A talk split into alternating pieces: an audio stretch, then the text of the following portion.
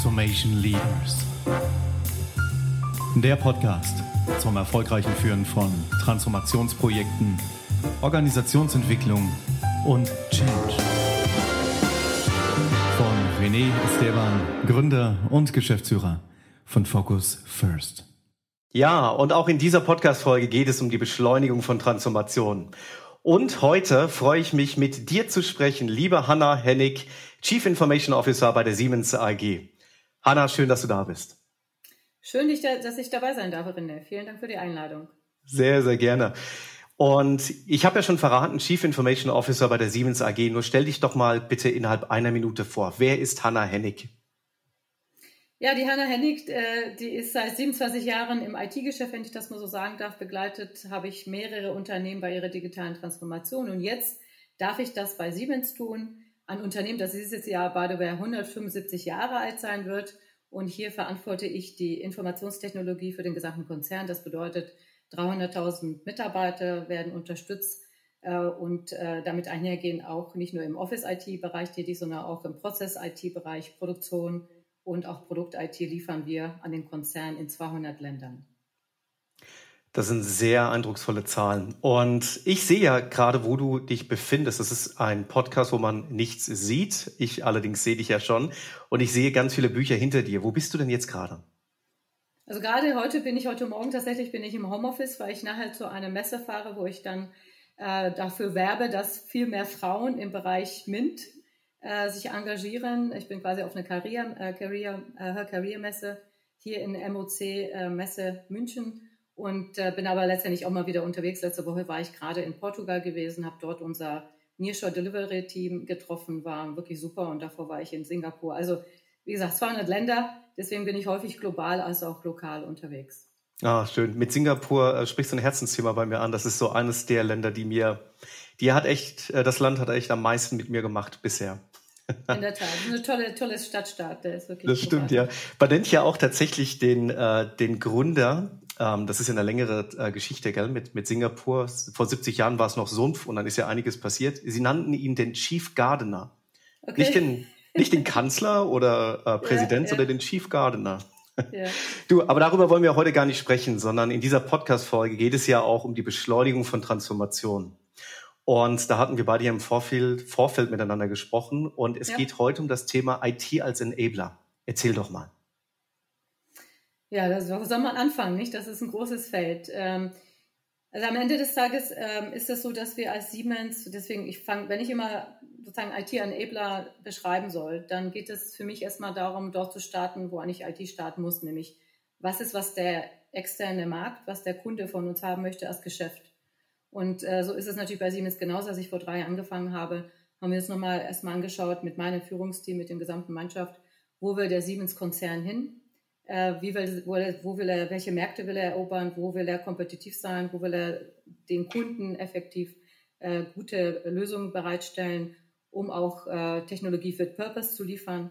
ähm, etc. Und ähm, damals haben wir, hat der Roland, ich habe sozusagen zu der gleichen Zeit angefangen, als Roland Busch dann äh, die Federführung übernommen hatte von äh, Joe Keser, ähm, der bei der einen ganz großartigen Job gemacht hat. Der hat den Konzern effektiv in drei distinctive Unternehmen äh, aufgestellt, die auch den, die Märkte, nämlich Energie, Healthcare und Industrie, ähm, Mobility und auch ähm, äh, Building Infrastructure unterstützen können hat wirklich einen großartigen Job gemacht und äh, Roland führt ja sozusagen das äh, Werk fort und hat sich vorgenommen, dass wir, und ich habe es ein bisschen angedeutet, dass wir als Unternehmen uns äh, insbesondere im Bereich IoT etablieren, als IoT-Leader und das aber mit dem Herzen tun, äh, nämlich vier, vier strategischen Business-Prioritäten. Einerseits, dass wir immer einen Customer Impact generieren mit dem, was wir abliefern als äh, Produkten, immer quasi mit einer Technology with Purpose, habe ich gesagt. Also die Technologie, es geht nicht um die Technologie selber, weil wir sind natürlich ein Technologiekonzern, wir lieben unsere Technologie. Es war aber immer wichtig äh, im Roland, dass wir den Kunden als erstes im Vordergrund stellen und dass die Technologie, die wir bereitstellen, immer auch einen Zweck erfüllt, nämlich die Probleme des Kunden zu lösen. Und deswegen heißt unser Motto auch Transform the Everyday of our Customers. Mhm. Und das beide wir aber mit einem Team machen, das sich empowered fühlt, Deswegen war es wichtig, die dritte strategische Priorität war, dass wir Empowered People haben und dass wir als Mitarbeiter, Führungskräfte ähm, Associates im Konzern ein Growth Mindset dafür nutzen. Growth mhm. Mindset heißt immer auch vom externen, also eine Outside-In-View einzunehmen und nicht nur, nicht sozusagen zufrieden zu sein mit dem, was wir sind, nämlich wir haben so ein bisschen, der Ralf Thomas, unser Finanzchef, sagt auch immer, wir haben so ein bisschen die Krux des Incumbents. Wir sind nämlich führend sowohl im Hardware-Bereich als auch im Software-Bereich. Das wissen auch die wenigsten. Wir haben eigentlich zwei Standbeine. Und das IoT-Geschäft ist aber genau das, was diese zwei Standbeine zusammenführt. Also IT und OT-Konvergenz in Richtung IoT-Leadership zu führen. Und jetzt kommt die IT ins Spiel. Wenn das bedeutet, dass der Unternehmen sich, das Konzern effektiv mehrere Zweige, mehrere Standbeine zusammenführt und insbesondere OT mit IT zusammenbringen, hat natürlich die IT eine ganz besondere Rolle hier zu spielen. Das heißt, wir als IT müssen uns auch, und das war das, was ich auch mit dem Team besprochen hatte, wir müssen ähm, effektiv drei Themen uns vornehmen. Das war sozusagen ein Subset von Zielen, nachdem äh, ich die vier besten strategischen Prioritäten genannt habe. Die vier Zielen bearbeiten dazu, indem wir einerseits World-Class IT bereitstellen. Das heißt, es gibt keine Kompromisse in Bezug auf Betrieb, das muss funktionieren.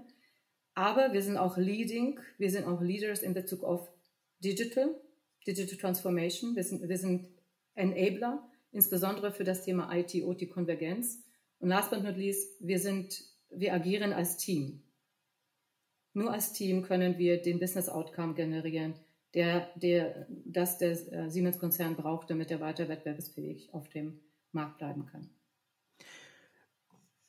Wunderbar, das waren schon äh, tatsächlich so viele Themen gewesen und wenn es gerade mal passt, wir gehen mal in die einzelnen Themen mal rein. Also ganz am Anfang hast du gesagt, das eine Ziel war ja relativ klar gewesen. Ne? Also als IoT-Leader wollen wir Siemens etablieren.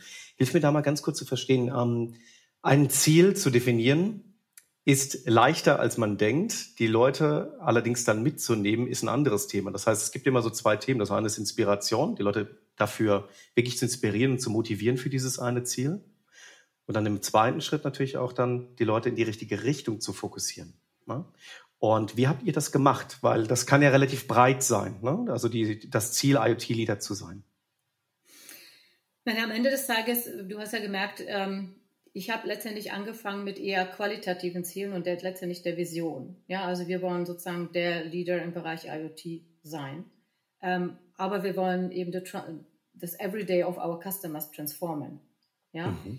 Wir haben natürlich zusätzlich auch ganz klar quantitative Ziele. Ne? Also unser Vorhaben ist ja, es im Jahre 2025 entsprechend unsere Digitalgeschäft zum Beispiel verdoppelt zu haben. Ja?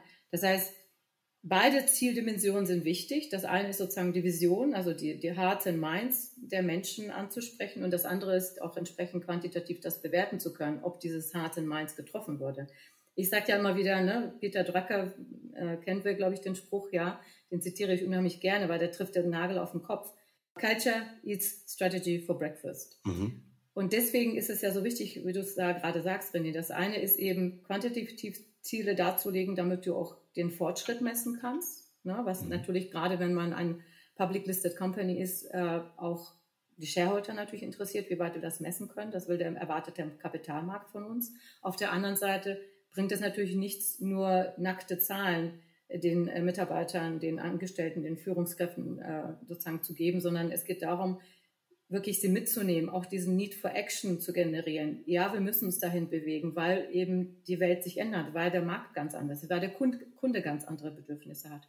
Und deswegen haben wir sozusagen eben beide Dimensionen bedient und der Roland, wie gesagt, Roland Busch hat mit Absicht von vornherein sozusagen neben den quantitativen Zielen genau diese vier strategischen Business-Prioritäten vorgestellt. Ne?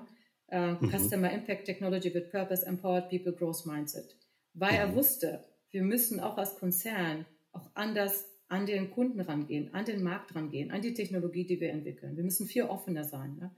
Das ist sozusagen, was äh, ihm wichtig war. Und ich glaube, er hat vollkommen recht, um eben, äh, eben nicht das eintreten zu lassen, was Peter Drucker dann richtigerweise gesagt hat. Ja, das stimmt. Das macht absolut Sinn. Super, du, das habe ich verstanden. Und ähm, im nächsten Schritt hattest du auch darüber gesprochen, welche Menschen und Fähigkeiten ihr auch dafür braucht und wie ihr die auch dann entsprechend mitgenommen habt. Wenn wir da nochmal vielleicht ein bisschen reingehen. Mit jedem Ziel verändert sich ja dann auch, welche Menschen und Fähigkeiten notwendig sind, dieses Ziel zu erreichen. Wenn man das so in, in eine Analogie reinpackt, ähm, wenn ich einen, die Zugspitze beklimmen möchte, brauche ich andere Menschenfähigkeiten als für einen Mount Everest. Und jetzt mit dem ausgerufenen Ziel, wo ihr hin möchtet, wie habt ihr es geschafft, die Menschen dafür zu gewinnen und auch die Fähigkeiten dafür aufzubauen? Also ähm, zunächst, also die Menschen dafür gewinnen, ist natürlich erstmal überhaupt ein attraktives, eine attraktive Vision darzustellen und natürlich auch the reason why, also warum gibt es uns eigentlich? Was ist der Zweck unseres Tun und Handeln? Ich glaube, das ist mit diesen vier strategischen Prioritäten, nämlich dass wir immer Customer Impact haben mit einer Technology for Purpose, glaube ich, ist schon mal ein Teil des Puzzles.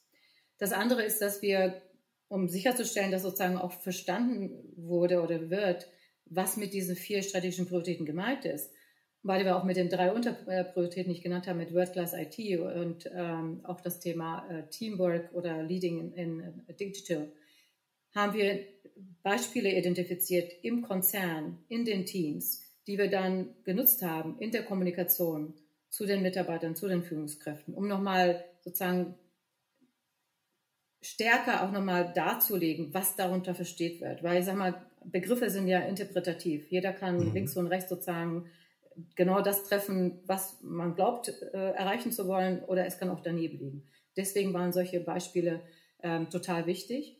Und das haben wir sozusagen bemüht auf allen Ebenen. Und zwar, wie gesagt, in Bezug auf diese vier Ziele, sowohl in Geschäftsbereichen als auch natürlich in der IT. Das war sehr hilfreich. Mhm. Ähm, die zweite Facette, also wie schaffe ich die Fähigkeiten? Ähm, da investieren wir jährlich Millionen in die Weiterbildung unserer Mitarbeiter, unserer Führungskräfte. Wir haben auch ein äh, Programm, das nennt sich Next Work Programm, aufgesetzt, in der jede Einheit ähm, effektiv prüfen kann, auf welchen technologischen bzw. auch Fähigkeits-, also Sozial- äh, oder Soft Skills nennen wir das so schön, äh, steht und welche Lücken haben sich potenziell aufgetan oder sind momentan da, auch in Bezug auf zukünftige Bedarfe und äh, bauen auf der Basis diese sozusagen äh, identifizierten ähm, Themenbereiche, die sozusagen dann auch bedient werden müssen, bauen dann sogenannte Lernpfade auf. Und wir haben ein Riesenangebot an ähm, Trainings, äh, On-Site-Training, äh, aber auch äh, virtuelle Training, äh, on the job, off the job, die dann Mitarbeiterinnen, Führungskräften, äh, Führenden helfen, dass sie entsprechend sich für die Zukunft rüsten. Und wir nennen das sozusagen Sicherstellung der sogenannten Arbeitsfähigkeit oder Employability. Mhm. Warum tun wir das? Wir glauben fest daran, dass wenn wir dort investieren, dass wir zum Beispiel Gelder auch sparen werden, wenn wir in der Vergangenheit vielleicht Restrukturierungsmaßnahmen hatten. Diese kosten ja letztendlich auch Geld. Ja? Und Barbara, das Letztere, auch diese Employability, ist auch Teil unseres sogenannten Degree Frameworks. Das ist effektiv unsere Sustainability Agenda, die also das gesamte Spektrum von ESG, also Environmental, Social und Governmental Engagement des Konzerns ausdrückt. Und einer von dieses Framework nennt sich Degree und das E, also Degree sozusagen, das E dieses Frameworks am Ende dieses Wortes steht für Employability. Also wir haben sozusagen dieses Thema auch kundgetan. Dieses Degree Framework wird dem oder ist dem Kapitalmarkt auch kundgetan worden. Wir haben da auch ganz klar, klare Ziele dahinter gesetzt, an denen wir uns messen lassen wollen. Mhm. Spitze. Und du hattest ja auch schon gesagt, eines dieser großen ähm, Unterziele oder Hauptziele ist Growth Mindset. Wir kommen auch gleich dazu, nur ich wollte noch auf einen Punkt reingehen, wenn wir den Fokus noch mal ganz kurz dahin schiffen zu dem Thema Kommunikation. So eine Transformation zu strukturieren, bedarf die richtige Kommunikation zur richtigen Zeit an die richtigen Leute. Ne? Und das ist ja, in der Summe ist das ja ein ganz großer Prozess. Und die Kommunikation darf ja immer so aufgebaut werden, dass sie die richtigen Leute auch, ja, erreicht. Wie war, wie wichtig war dieser, dieser Prozess bei euch gewesen? Also wie wichtig war Kommunikation bei euch in diesem Prozess, den du gerade beschrieben hast? Ja, absolut immens wichtig, kann ich nur bestätigen. Und es heißt ja auch, man kann eigentlich nicht überkommunizieren oder overcommunicate. Mhm. Man muss sogar. Äh, also da gibt es ja schlaue Köpfe, die sagen, mindestens achtmal musst du das Thema wiederholt haben, bevor das überhaupt in den Köpfen landet. Und ich glaube, diese schlauen Kollegen, Kolleginnen haben total recht. Ähm, immer wenn mir mein Team gesagt hat, naja, das hast du schon letztes Mal erzählt, habe ich gesagt, das macht nichts. Wiederholung tut gut, denn nur dann landet das sozusagen in den Herzen und äh, Köpfen der, der Kolleginnen und Kollegen. Und genauso mhm. haben wir auch verfahren. Also äh, Roland Busch hat von vornherein, als er mit dem Vorstand diese vier Prioritäten ausgerufen hat, auch regelmäßige Podcasts zu diesen Themenspektren dargelegt. Er hat dann zum Beispiel eben das Thema Technology with Purpose mit einem Podcast bedient, dann hat er im nächsten Podcast das Thema Growth Mindset bedient und wir haben zum Beispiel auch Führungskräftetagungen oder wir haben Mitarbeitertagungen weltweit, die mittlerweile natürlich durch Covid auch wirklich wunderbar virtuell abgewickelt werden können. Da werden genau diese Themenschwerpunkte nochmal vorgestellt mit dem dahinterliegenden Visionen, Zielen und es wird besonders dann mit Beispielen belegt. Also insofern, mhm. Kommunikation ist A und O, wenn man die Köpfe und die Herzen der Kolleginnen und Kollegen erreichen möchte. Mhm. Und wie habt ihr die Kaskadierung hinbekommen? Weil oft ist es so, dass eine Transformation startet, oben in der Geschäftsleitung oder im Vorstand. An manchen Stellen geht das komplett durch zu den, äh, zu den Bereichen und bis zu den Operativen. Und manche Führungskräfte in dem, üben das noch. Also wie, habt ihr da, wie konntet ihr das sicherstellen, dass es quasi durchgeht? Ja. Immer geht das natürlich nicht nur. Was ist da so eure Erfahrung? Also was, glaube ich, ganz gut gewirkt ist, dass es tatsächlich nicht top-down geht. In dem Sinne, natürlich machen sich erstmal ein paar Kolleginnen und Kollegen äh, Gedanken darüber. Also der Vorstand hat beide ja auch ganz viele äh, Kolleginnen und Kollegen eingebunden in dieses Design, diese Vision. Und aber die Podcasts, wie gesagt, deswegen heißt es ja auch Podcast, wir machen heute auch einen, der erreicht ganz viele Menschen. Also wir sind ja mhm. insgesamt 300.000 Mitarbeiter, Mitarbeiterinnen im Konzern. Und die sind natürlich mit einem Podcast erreichbar. Natürlich alles auf freiwilliger Basis. Und unterstützend wird, muss das natürlich auch äh, werden von den Führungskräften, die letztendlich auch die Kultur sehr stark prägen. So. Das heißt, wir haben sowohl einen Bottom-up-Ansatz als auch einen kaskadierten Ansatz über die Führungskräfte. Aber letztendlich ist sozusagen die Vision des Vorstandes nicht davon abhängig, ob eine Führungskraft jetzt gerade mal, gerade mal links oder rechts kommuniziert. Das ist eigentlich das Schöne, auch by the der modernen Technologie, die heute uns zur Verfügung steht. Mhm. Mhm. Also weg von Kaskadierung eigentlich hin mehr zur Aktivierung, gell? Und nicht nur top-down, sondern uh, bottom-up, top-down, uh, in the middle of between. Absolut. Und einige Führungskräfte, das haben wir auch dis diskutiert, einige Führungskräfte haben tatsächlich dann auch äh, zum Beispiel Workshops durchgeführt. Ja? Mhm. Einfach auch nochmal mit den Mitarbeiter, Mitarbeitern nochmal durchzugehen. Was bedeuten denn diese strategischen Prioritäten für uns? Ja? Was wollen wir erreichen damit? Warum besprechen wir das eigentlich? Also das, das ist natürlich noch eine tiefergehende Auseinandersetzung dieses Themas. Aber mhm. da, wichtig ist natürlich, weil Führungskräfte am Ende des Tages auch Vorbildfunktionen sind. Wichtig sind, ist eigentlich, dass wir genau diese strategischen Prioritäten auch praktizieren. Mhm. Denn nur wenn wir sie praktizieren, werden sie irgendwann mal gelebte Kultur werden. Absolut. Du sag mal, ähm, als du eben von Workshops gesprochen hast, das sind ja dann oft auch dann ganz inspirierende Momente, gell? Und gab es da auch etwas, was dir hängen geblieben ist, wo du sagst, du auf dieser Reise, als wir das rübergebracht haben und das Ziel ausgerufen haben und organisiert haben, um dieses Ziel zu erreichen, das ist mir hängen geblieben. Also gab es da so diese ein, zwei Momente, wo du sagst, da denke ich immer noch gerne dran zurück? Naja, ich muss sagen, ich zehre davon, dass ich, es ist jetzt kein konkretes Workshop, sondern eher die Tatsache, dass wenn wir ähm, wenn ich dann unsere, also wir, wir kommunizieren auch regelmäßig, wir haben auch Social Media wie Yammer und dergleichen in, im Konzern. Äh, wenn ich dann wunderbare Beispiele von Mitarbeitern selber oder von Führungskräften lese, die dann eben genau diese vier strategischen Prioritäten bestätigen mit ihren mhm. eigenen Beispielen.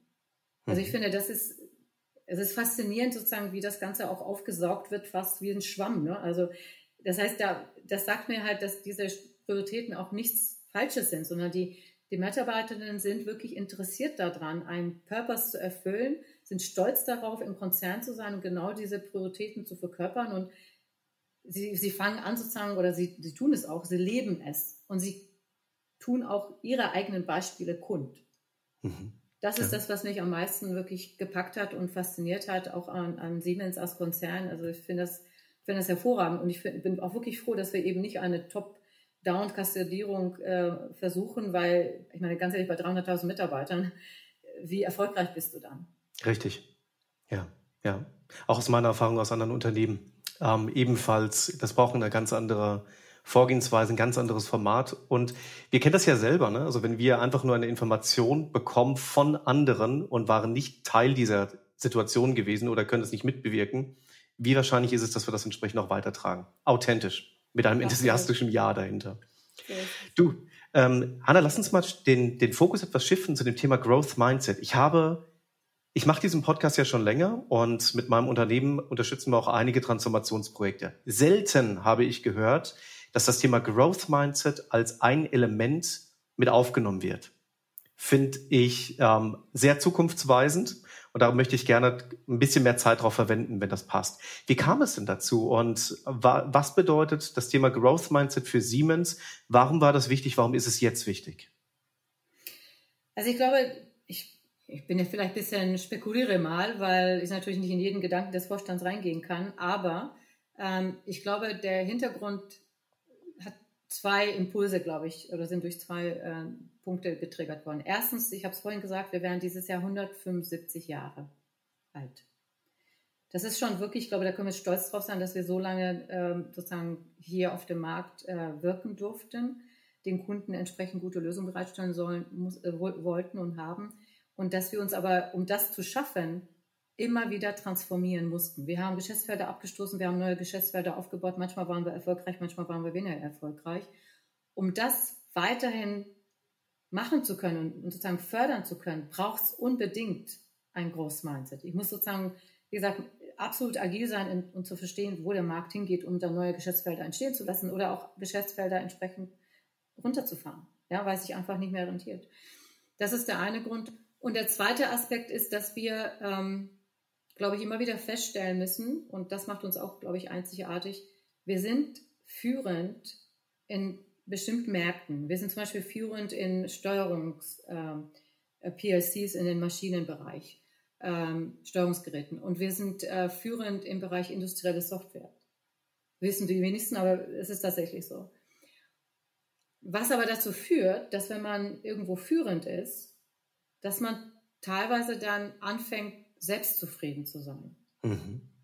Und wenn der Zustand eintritt, ist das sozusagen schon ein Zustand der, wie soll man sagen, der, des Momentes, wo, wo man sehr aufpassen muss, weil sozusagen denn der, der Level des Exzellenz, also man möchte sozusagen auch dem Kunden viel bessere Lösungen bereitstellen, der reduziert sich dann.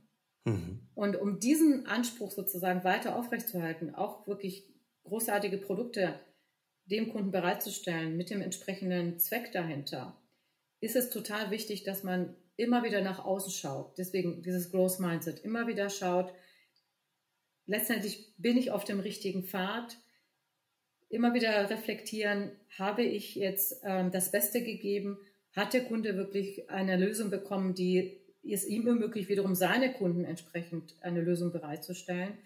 Also sozusagen nicht zufrieden zu sein, auf einen Punkt anzugelangen, wo man sozusagen nur mittelmäßige Ergebnisse bereitstellt. Unser ähm, Aufsichtsratsvorsitzender Jim Snubber sagt das ja auch. Also wenn man sozusagen den Anspruch verliert, da gibt es nur noch mediocre äh, Outcomes. Und das hm. ist nicht, wo wir sein wollen.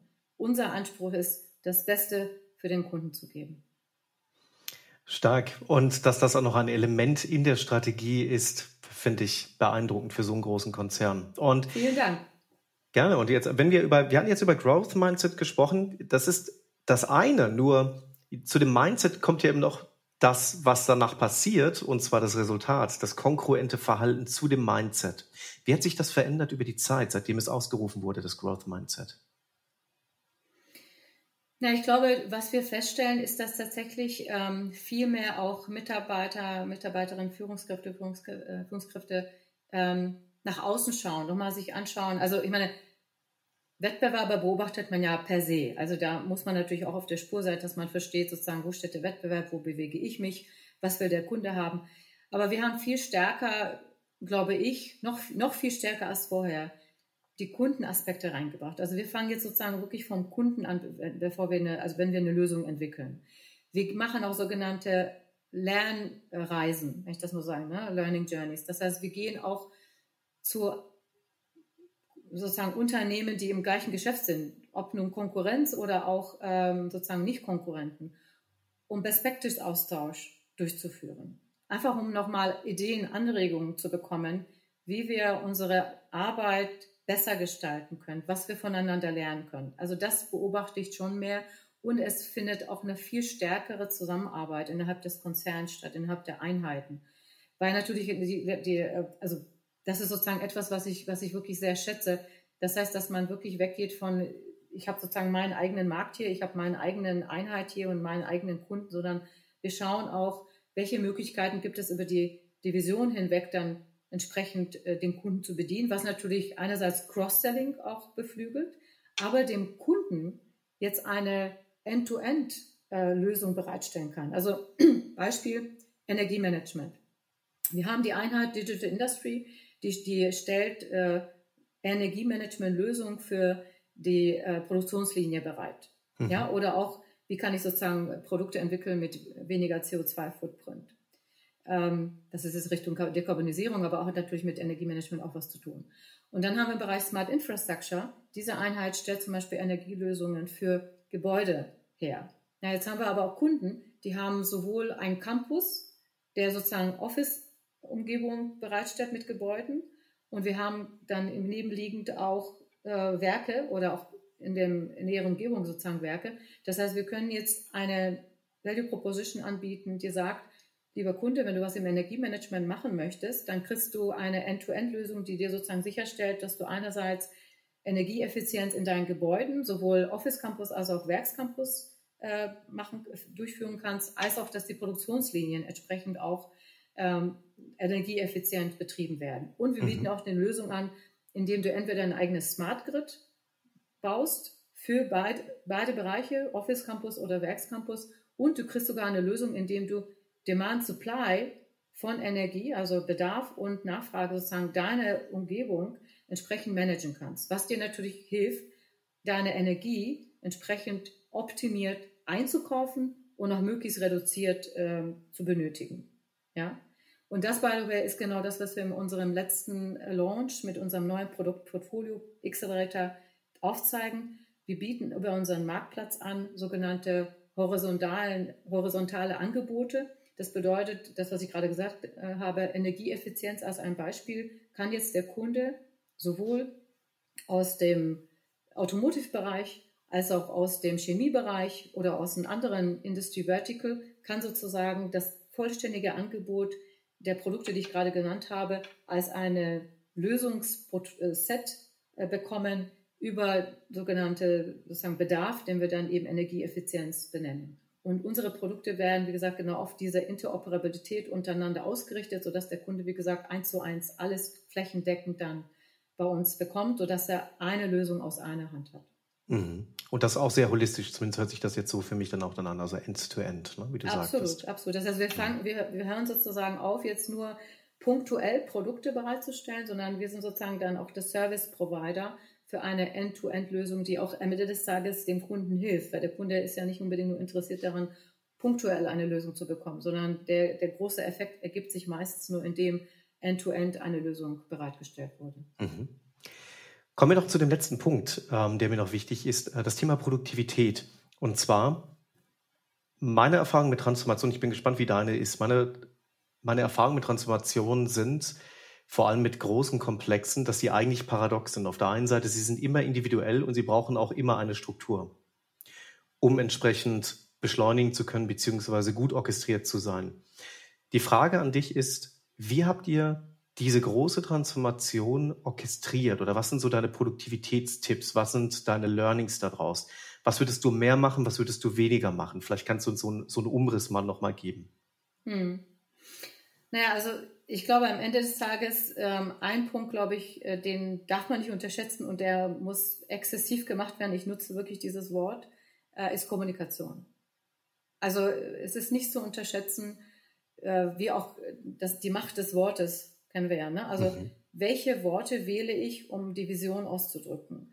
Wie vermeide ich Interpretationsspielräume durch die entsprechenden äh, Beispiele, ja, die sozusagen dann ein bestimmtes, eine bestimmte, wie soll man sagen, Muster oder bestimmte Outcome definieren, den ich mir auch damit vorstelle. Weil wie gesagt, Kommunikation und Worte sind immer sehr, sehr interpretativ. Das ist das eine. Was aber natürlich bei allen diesen Transformationen äh, hervorgeht, ist überhaupt zu verstehen, wie gesagt, was ist der Bedarf? Was ist der Need for Action? Also wir haben letztendlich genauso wie bei uns haben wir gesagt, wir merken, die Welt, die, der, sozusagen die Welt braucht IoT, um insbesondere die gesellschaftlichen äh, Themen und Herausforderungen zu bedienen. Klimawandel, äh, Aging äh, ähm, Workforce, ne? ähm, Sustainability. Also all diese Themen, die bedürfen IoT-Lösungen. Und deswegen war uns klar, wir sind super positioniert, genau in diese Richtung zu gehen. Wir haben Hardware-Arm, wir haben Software-Arm. Das Ganze ist eben IoT, nämlich Hardware, IT und OT kommt zusammen, insbesondere in dem IoT-Feld. Das heißt, wir haben sozusagen uns erkannt sozusagen und verstanden auch, was braucht die Welt, was braucht der Markt, was braucht unser Kunde, wo müssen wir werken. Das heißt, das war nochmal wichtig zu verstehen, um dann zu sagen, welche Lösungen wären denn die passenden, um genau diese Herausforderung zu bedienen. Also das ist sozusagen den Bedarf erstmal verstehen, den Kunden zu verstehen, die Bedürfnisse zu verstehen und auf der Basis dann zu identifizieren, welche Technologie ich einsetzen möchte und welche Kultur ich dafür brauche, beziehungsweise welche Leute, Menschen ich dafür brauche, um genau dieses Ziel äh, zu erreichen. Also diese, sozusagen, das sind diese vier Magic äh, Recipe Pieces, inklusive der Kommunikation sozusagen oder, oder umhüllt durch die Kommunikation, die das Ganze dann beflügelt. Hanna, ich habe kein besseres Ende jetzt. ja, Vielen herzlichen Dank für deine Insights. Ich möchte es genau so stehen lassen. Danke, dass du dabei warst. Herzlichen Dank, dass ich dabei sein durfte, René.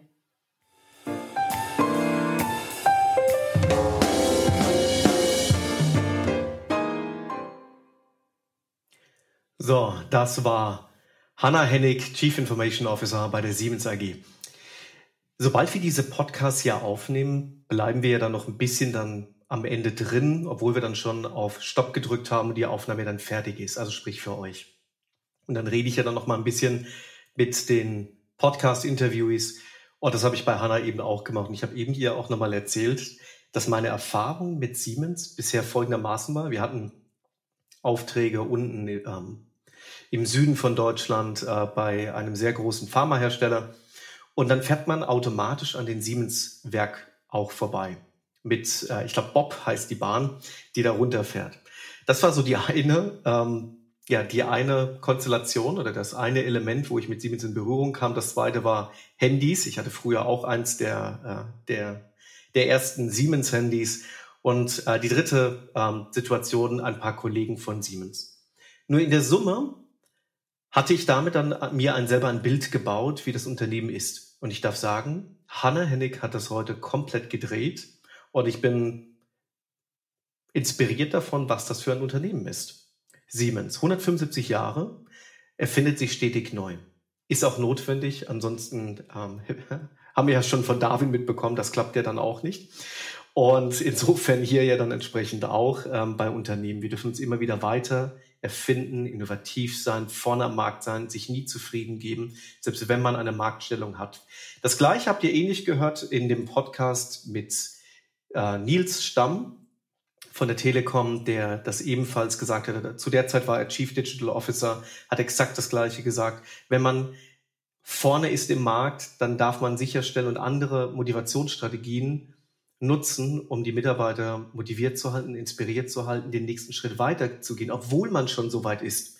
So auch hier, wie Siemens zum Beispiel, unter anderem führend auch in der Software, wie sie gesagt hatte. So, was nehmen wir jetzt mit aus dem, was Hanna gesagt hat? Für mich folgendes, und zwar das Ziel scheint sehr klar gewesen zu sein, oder ist es noch, und zwar IoT-Leader. Und das dann unterfüttert mit, mit drei bis fünf verschiedensten Unterzielen, um dorthin zu kommen. Und ein Element davon, hatte sie ja erwähnt, war das Thema Growth Mindset gewesen. Spannend. Wie viele Unternehmen kennt ihr, die das tatsächlich bewusst so auch dann darstellen? Oft ist es eher, dass das nochmal ein unterfütterndes System ist, wie zum Beispiel, dass gesagt wird, das ist unser Ziel. Und dann wird das Ziel ausgerufen, dann dauert es ein paar Monate, ein paar Quartale, manchmal sogar Jahre. Und dann wird gesagt, und das ist unsere Kultur. Und dann wird auch mal von Growth Mindset gesprochen. Nur dass das miteinander verlinkt ist in einem Atemzug, das kommt nicht häufig vor. Bei Microsoft habe ich das ebenfalls noch gesehen. Da wurde das auch gemacht. Allerdings hier bei ähm, Siemens als ein ganz klarer Kernbestandteil. Sehr spannend ebenfalls auch Ihr Resümee am Ende zu dem Thema, was würde sie definitiv mehr machen, noch mehr machen, empfiehlt sie definitiv, um Transformation richtig zu orchestrieren und zu beschleunigen die Macht der Worte, die Kommunikation. Wir können erstens nicht nicht kommunizieren, den kennen wir wahrscheinlich alle, den Satz. Und zweitens, wir können nicht weniger oder sollten nicht zu wenig kommunizieren. Und das ist auch die Erfahrung, die wir ebenfalls in fast, ja, nicht im fast, in jeder Transformation machen. Ich bin immer ein bisschen zögernd bei Superlativen oder bei Extrembeispielen, allerdings hier passt es tatsächlich. Und es ist auch ähnlich wie Hannah gesagt hat, was exzessiv genutzt werden sollte, ist Kommunikation. Es kann sein, dass es ein paar Kritiker gibt, die sagen, ich habe es doch verstanden. Ja, das ist die Ausnahme. Denn in den meisten Fällen, wenn wir glauben, wir haben es doch schon echt verstanden, dann nochmal zehnmal mehr. Und das liegt unter anderem daran, weil wir Menschen ja auch präferierte Sinneskanäle haben. Ne? Die manchen hören lieber gerne, die anderen ähm, erfahren Dinge lieber gerne, manche sehen Themen auch lieber gerne.